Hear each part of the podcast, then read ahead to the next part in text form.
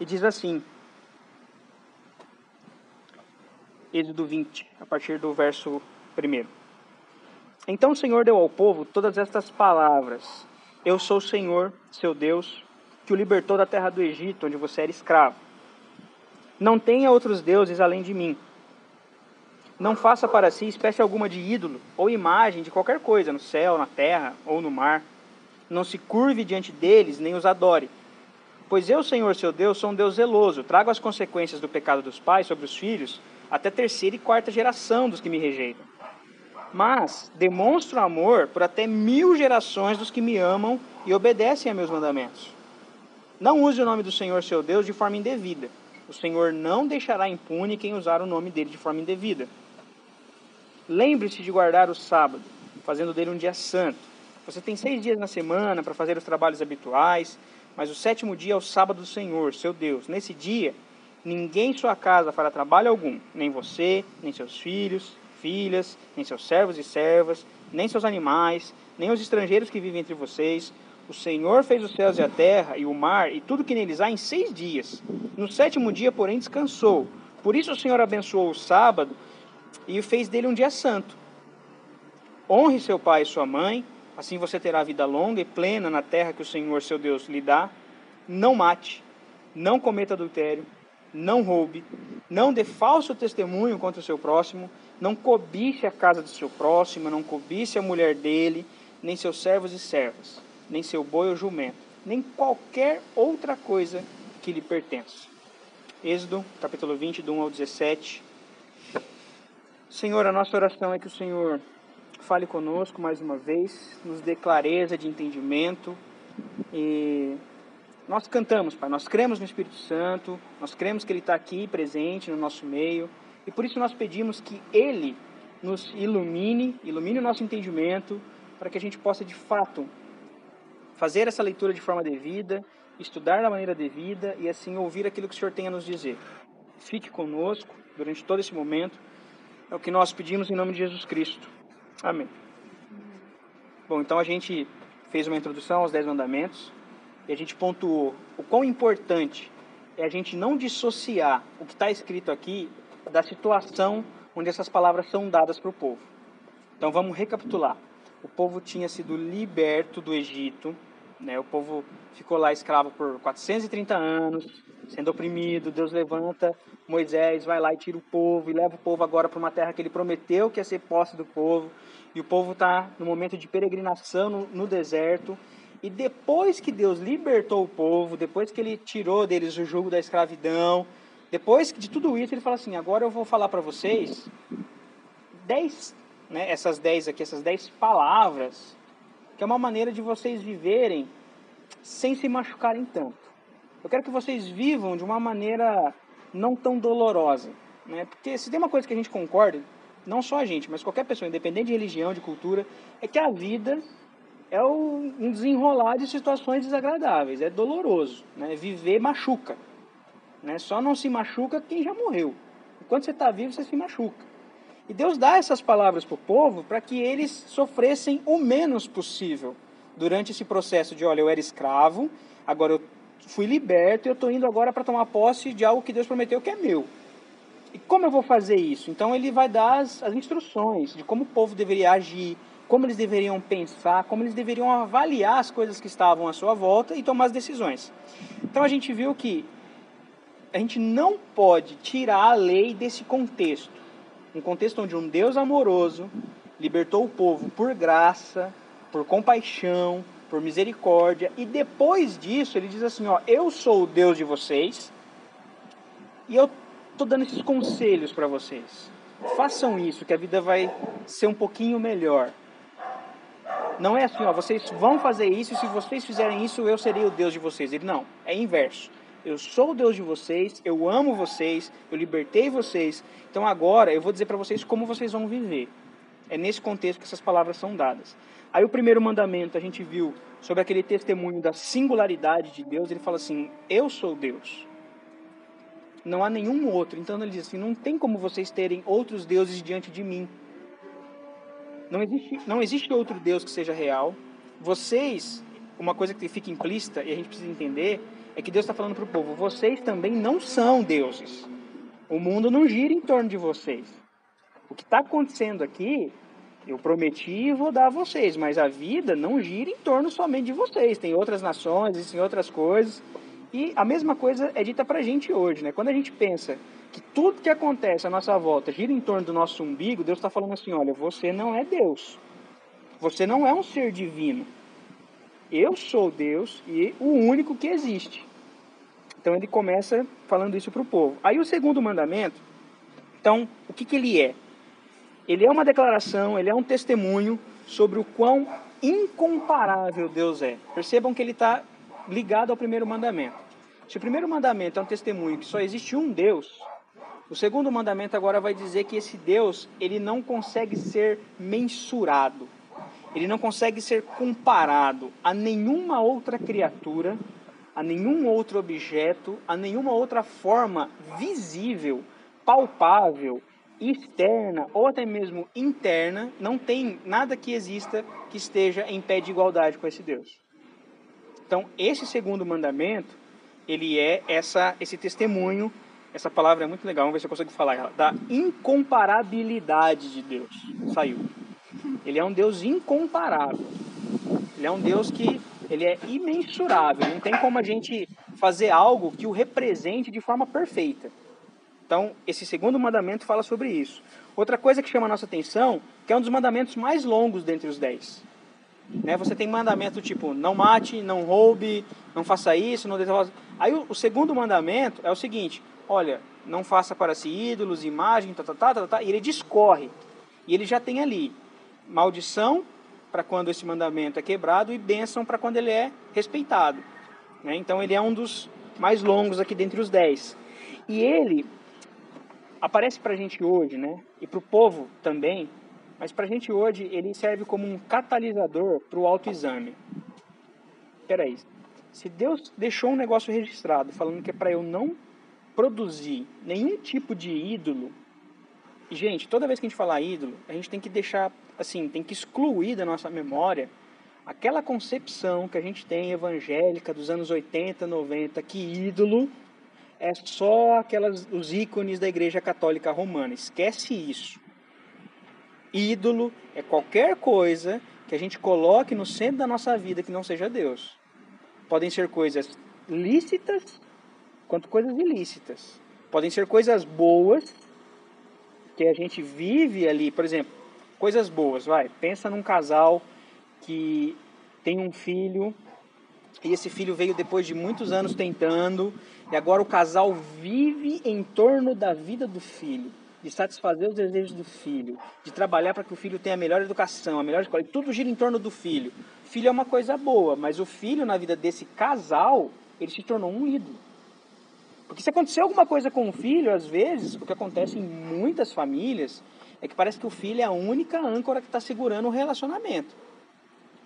Parece que se acontecer alguma coisa, vai cada um para um canto e fala assim, ó, nós estávamos juntos por causa dos filhos, né? É o Stay Together for the Kids. Ó, permanece junto aí até a criança conseguir entender que cada um vai para o seu canto.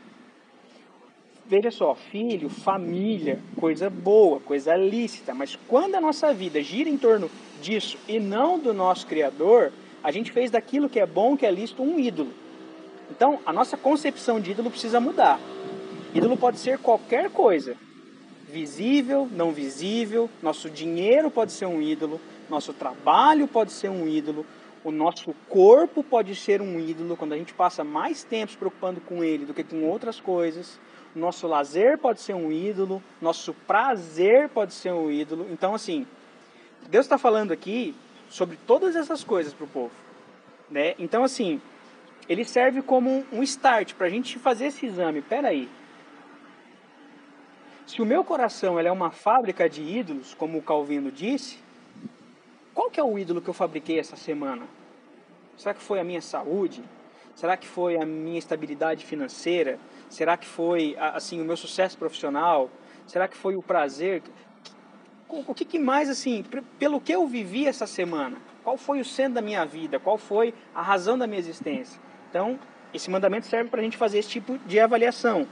Ele é um alerta sobre uma, um termo muito interessante que tem nesse, nesse texto, que ele quando ele fala sobre imagem, né? E mais uma vez, a gente está dissociando aquela cultura que a gente tinha evangélica de não, imagem é só aquilo que tem em templos católicos. Quando ele fala de imagem aqui, gente, é uma imagem específica. É uma imagem que ela foi produzida, ela foi confeccionada para ser objeto de adoração. Um objeto feito e alguém vai se curvar diante daquilo, alguém vai adorar aquilo e como eu disse, a gente não limita isso a essa concepção que a gente tem, né, só da religião, oh, os católicos estão errados, a gente está tá certo. Esquece isso. Muitas das vezes, a gente sem ter imagem nenhuma esculpida, tem muito mais ídolos no nosso coração do que um católico que chega lá e entra dentro do templo dele e tem, sei lá, 30 imagens. Às vezes dentro do nosso coração tem muito mais ídolo ali do que o sujeito que tem os ídolos externos. Né? Então, mais uma vez, a gente precisa lembrar disso daí. Lembrar que idolatria ela envolve tanto a própria imagem quanto aquilo que a imagem representa. Idolatria, então, ela pode ser definida de duas formas. Ou eu estou adorando a, a, a, figura em si, ou eu estou adorando o objeto, ou eu estou adorando a coisa em si, a, aquela pessoa, aquela criatura, ou eu estou adorando aquilo que aquela imagem representa. As duas coisas são idolatrias. As duas. Né? Esse mandamento ele é também uma proibição, para a gente entender melhor como que se desenvolve esse, essa questão da, da idolatria, ele é uma proibição de adorar qualquer coisa que represente qualquer Deus. Deuses falsos ou inclusive o Deus verdadeiro. Esse mandamento é uma proibição. Eu não posso adorar qualquer coisa, mesmo que aquilo represente o Deus verdadeiro. E a gente vai ver uns exemplos disso aqui, como que isso aconteceu na Bíblia. O primeiro mandamento, ele nos fala de um, de um aspecto da idolatria, que é adorar um falso Deus. Ele diz assim, ó, eu sou o único Deus. Todo o restante são ídolos. Os ídolos são reais, mas eles não são divinos. Ídolos existem, a gente está fazendo eles o tempo todo.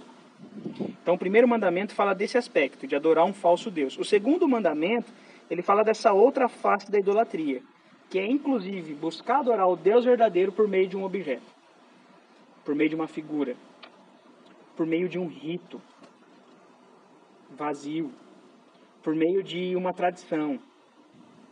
Sabe? Então, vocês percebem que o leque de ídolos que a gente pode ter é muito grande. Muito grande a gente pode conhecer pessoas que faz da tradição cristã dela, da denominação dela, um ídolo. Só é possível adorar Deus se for nessa igreja, com essa liturgia, cantando esse tipo de música, nesse dia na semana, nesse horário. Se não for assim, não é adoração a Deus. O que, que a pessoa fez aquilo? Um ídolo. Só é possível adorar a Deus assim, assim, assim. Ídolo mesmo que seja o Deus verdadeiro. Por que, que a gente, então, assim, é importante a gente estudar esse mandamento? Porque a gente está a todo tempo criando os nossos ídolos, os nossos deuses funcionais. Por exemplo, a gente diz acreditar em Deus, num único Deus, que é o Pai do nosso Senhor Jesus Cristo. A gente fala, não, eu creio em Deus, existe só um, eu sou monoteísta, ok, sou cristão. Mas a gente está constantemente criando outros deuses para nos livrar de certas situações. Se eu estou numa situação financeira muito complicada, muito complicada, a chance que tem de eu fazer do dinheiro ou do trabalho pelo qual eu consigo meu dinheiro um Deus. Porque olha só, eu estou numa situação muito ruim, eu preciso de algo que vai me salvar. E se eu estou numa situação financeira ruim, o que, que me salva? Dinheiro eu faço do dinheiro meu Deus, meu redentor. Eu estou numa situação de tristeza, de solidão total, de, sabe, nossa, eu estou sozinho, eu não tenho mais prazer na minha vida. Então, de duas coisas. Ou eu faço da pessoa que eu estou buscando para me relacionar um Deus, ou eu faço do prazer que eu tenho com essa pessoa, meu Deus. Então, nós estamos a todo momento fazendo esses deuses funcionais Por que estudar esse mandamento é importante? Porque a gente também vai entender que imagens e figuras religiosas não são coisas ruins em si mesmas. Pode ser que para alguns aqui está ok com essa afirmação que eu fiz agora. Pode ser que para outros fique assim, meu, o que, que você está falando? Que imagens e figuras religiosas não são ruins em si mesmos? É. Porque a gente percebe que se fosse verdade, Deus não teria ordenado que fossem feitas tanta escultura, tanta obra de artesanato ali, por artes, artesãos que foram descritos como cheios do Espírito Santo, para decorar o tabernáculo. Então você percebe que o problema não é a imagem em si, não é a figura, tá? A gente vai, é por isso que é importante estudar esse mandamento. Outra coisa, um outro exemplo, se o problema fosse a imagem ou a escultura, Deus não teria ordenado que fosse feita a serpente de bronze do deserto. Vocês lembram do, do episódio que a serpente de bronze é dada para o povo? O povo saiu do Egito, está lá caminhando no deserto, e o povo começa a reclamar. Pô, Moisés, lá no Egito era mais da hora. Lá tinha cebola para comer, Moisés. Mas tá aqui no deserto e não tem nada, cara. Eu tô com saudade da cebola. Aí Deus né, se zanga com o povo e manda a serpente lá, o povo começa a ser picado para a serpente morrer. Aí Moisés fica, meu, vou clamar para Deus ter misericórdia do povo. Senhor, tenha misericórdia, salva o povo, né? Não, não, se o Senhor tirou a gente para a gente morrer aqui, não, não pode ser assim. Deus fala assim, tá bom, Moisés, faz uma serpente de bronze, o que, que é isso? É uma imagem, uma figura representativa. Coloca ela numa haste e todo mundo que for picado vai olhar para essa serpente e vai ser curado. E assim aconteceu. Você percebe que a imagem em si não era algo ruim. E vocês lembram por que, que essa figura foi destruída depois? Porque o povo começou a adorar essa figura. Então, estudar esse mandamento é muito interessante para a gente começar a ver essas distinções, né? Uh, a gente, por definição, o evangélico, por definição, com a tradição que a gente tem no nosso país e tudo mais, a gente já é meio que é formatado para ser iconoclasta. O que é o iconoclasta? É o sujeito que tem que destruir todo e qualquer tipo de imagem, de figura, de representação.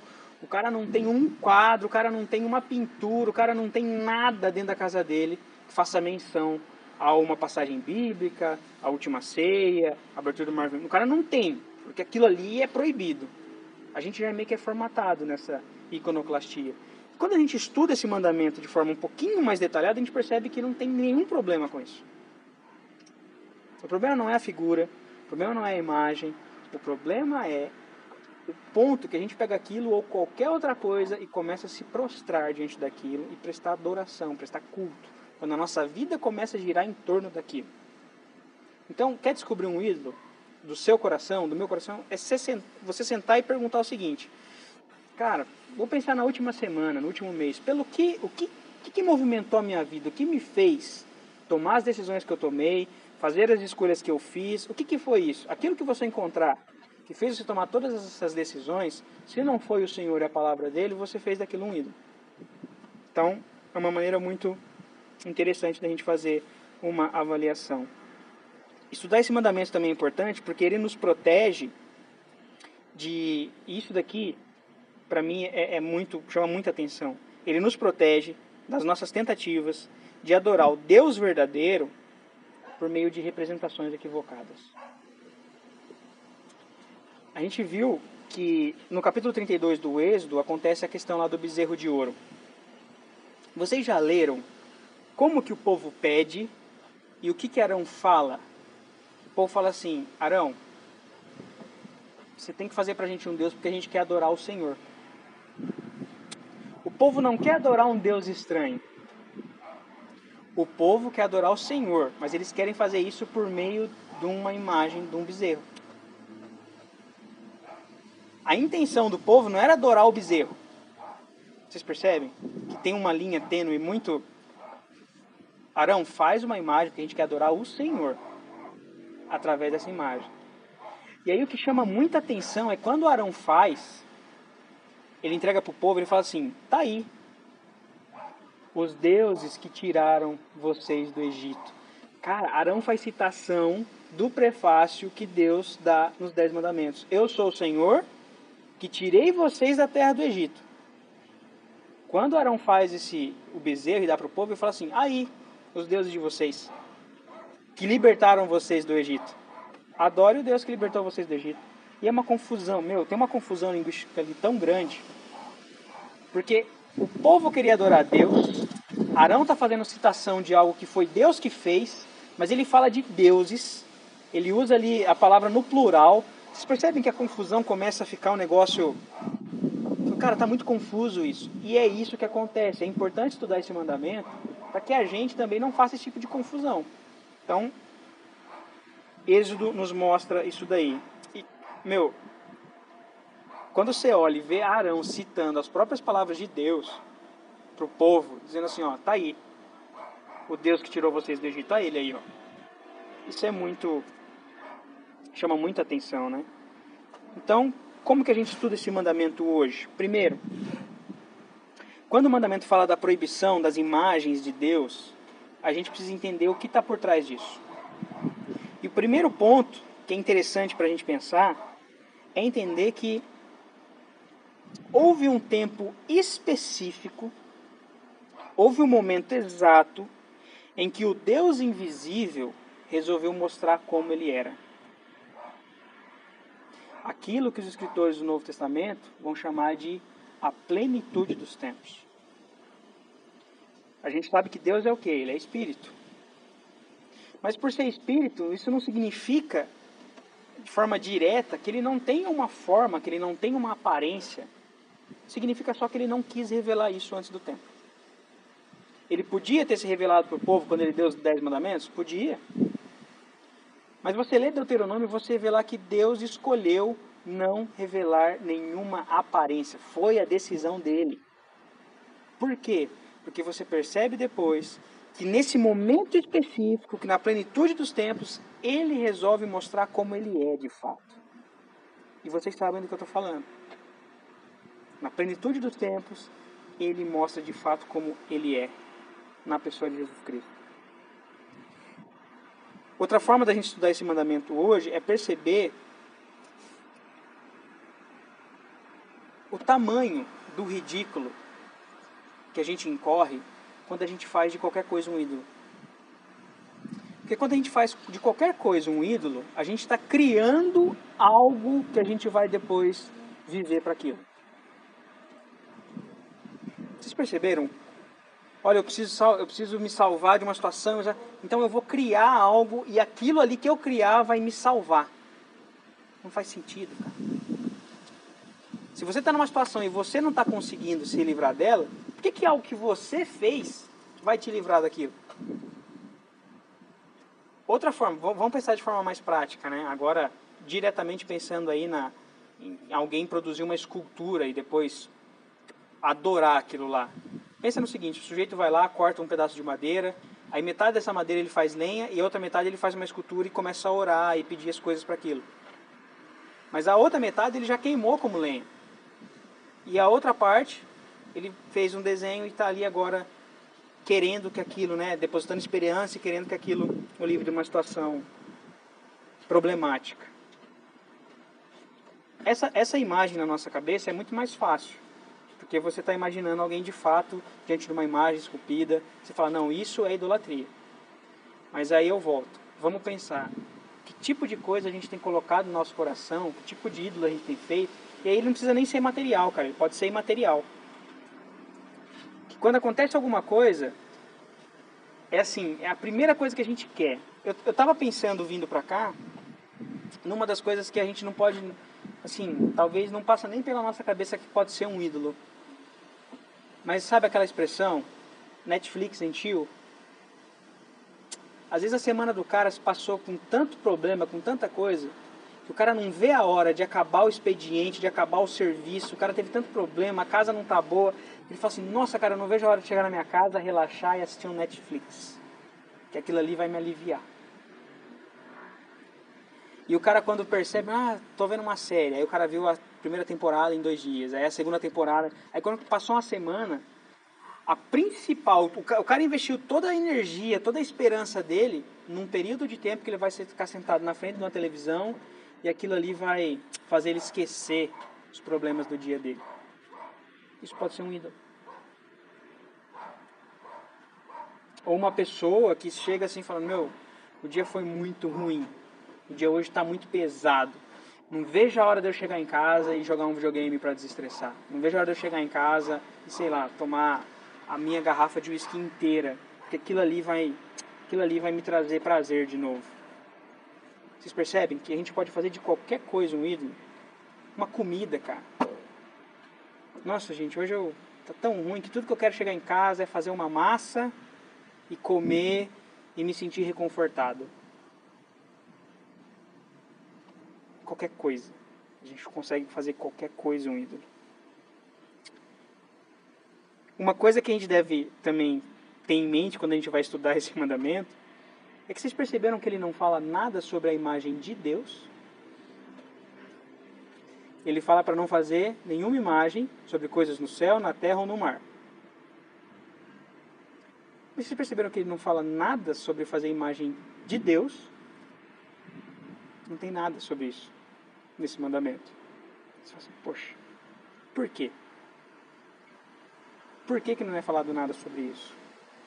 E aí a gente. Eu tava, o, o que eu estava lendo para preparar isso daqui é de um cara chamado John Frame. E quando eu li, fez aquele. Deus proíbe a confecção de qualquer tipo de imagem ou ídolo que represente ele, porque ele já tem a sua imagem representada. Em quem?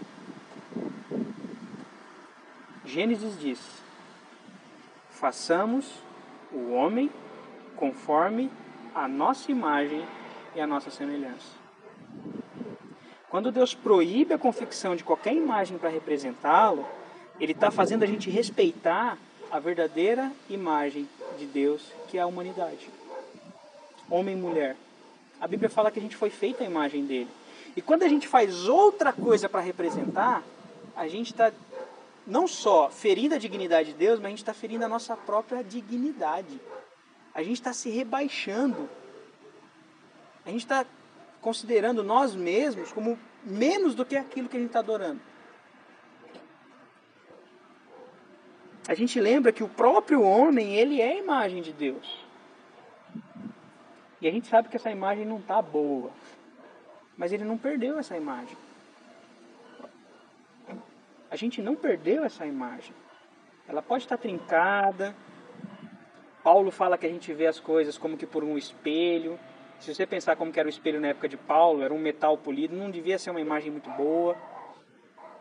E você fala assim, nossa, cara, a gente é a imagem de Deus. É, tá distorcida, tá trincada, mas é. Porque Ele criou a gente assim. E quando a gente busca qualquer outra representatividade, a gente está dizendo assim, eu não aceito essa imagem que Deus me deu. Outra coisa que a gente tem que entender para quando vai ler esse mandamento é lembrar que qualquer coisa que a gente faz, qualquer coisa que a gente pega e faz aquilo um ídolo, aquilo é impessoal. Pode ser um objeto, pode ser um status, pode ser o sucesso, pode ser o prazer. Aquilo não é pessoa. E se aquilo não é pessoa, aquilo não consegue se relacionar. E se aquilo não consegue se relacionar, aquilo não consegue nos amar. Mas Deus é um Deus pessoal. Deus é um Deus que consegue se relacionar. Deus é um Deus que, por ser pessoal, ele nos ama. E uma coisa que chama atenção também é quando Deus fala assim, ó, vocês não vão fazer ídolos, porque ele usa a expressão assim, porque eu sou um Deus zeloso. Alguma tradução vai dizer assim, eu tenho ciúmes. Eu libertei vocês. Eu tô dando a terra de Canaã para vocês. Vocês vão adorar outro Deus? Vocês vão fazer uma representação? Não. adoração às coisas criadas e não ao Criador é o correspondente, aqui é pesado, mas é o correspondente de um flagrante de uma traição. Pensa em traição, traição deve ser barra. Agora você pensa numa pessoa que pegou no flagrante.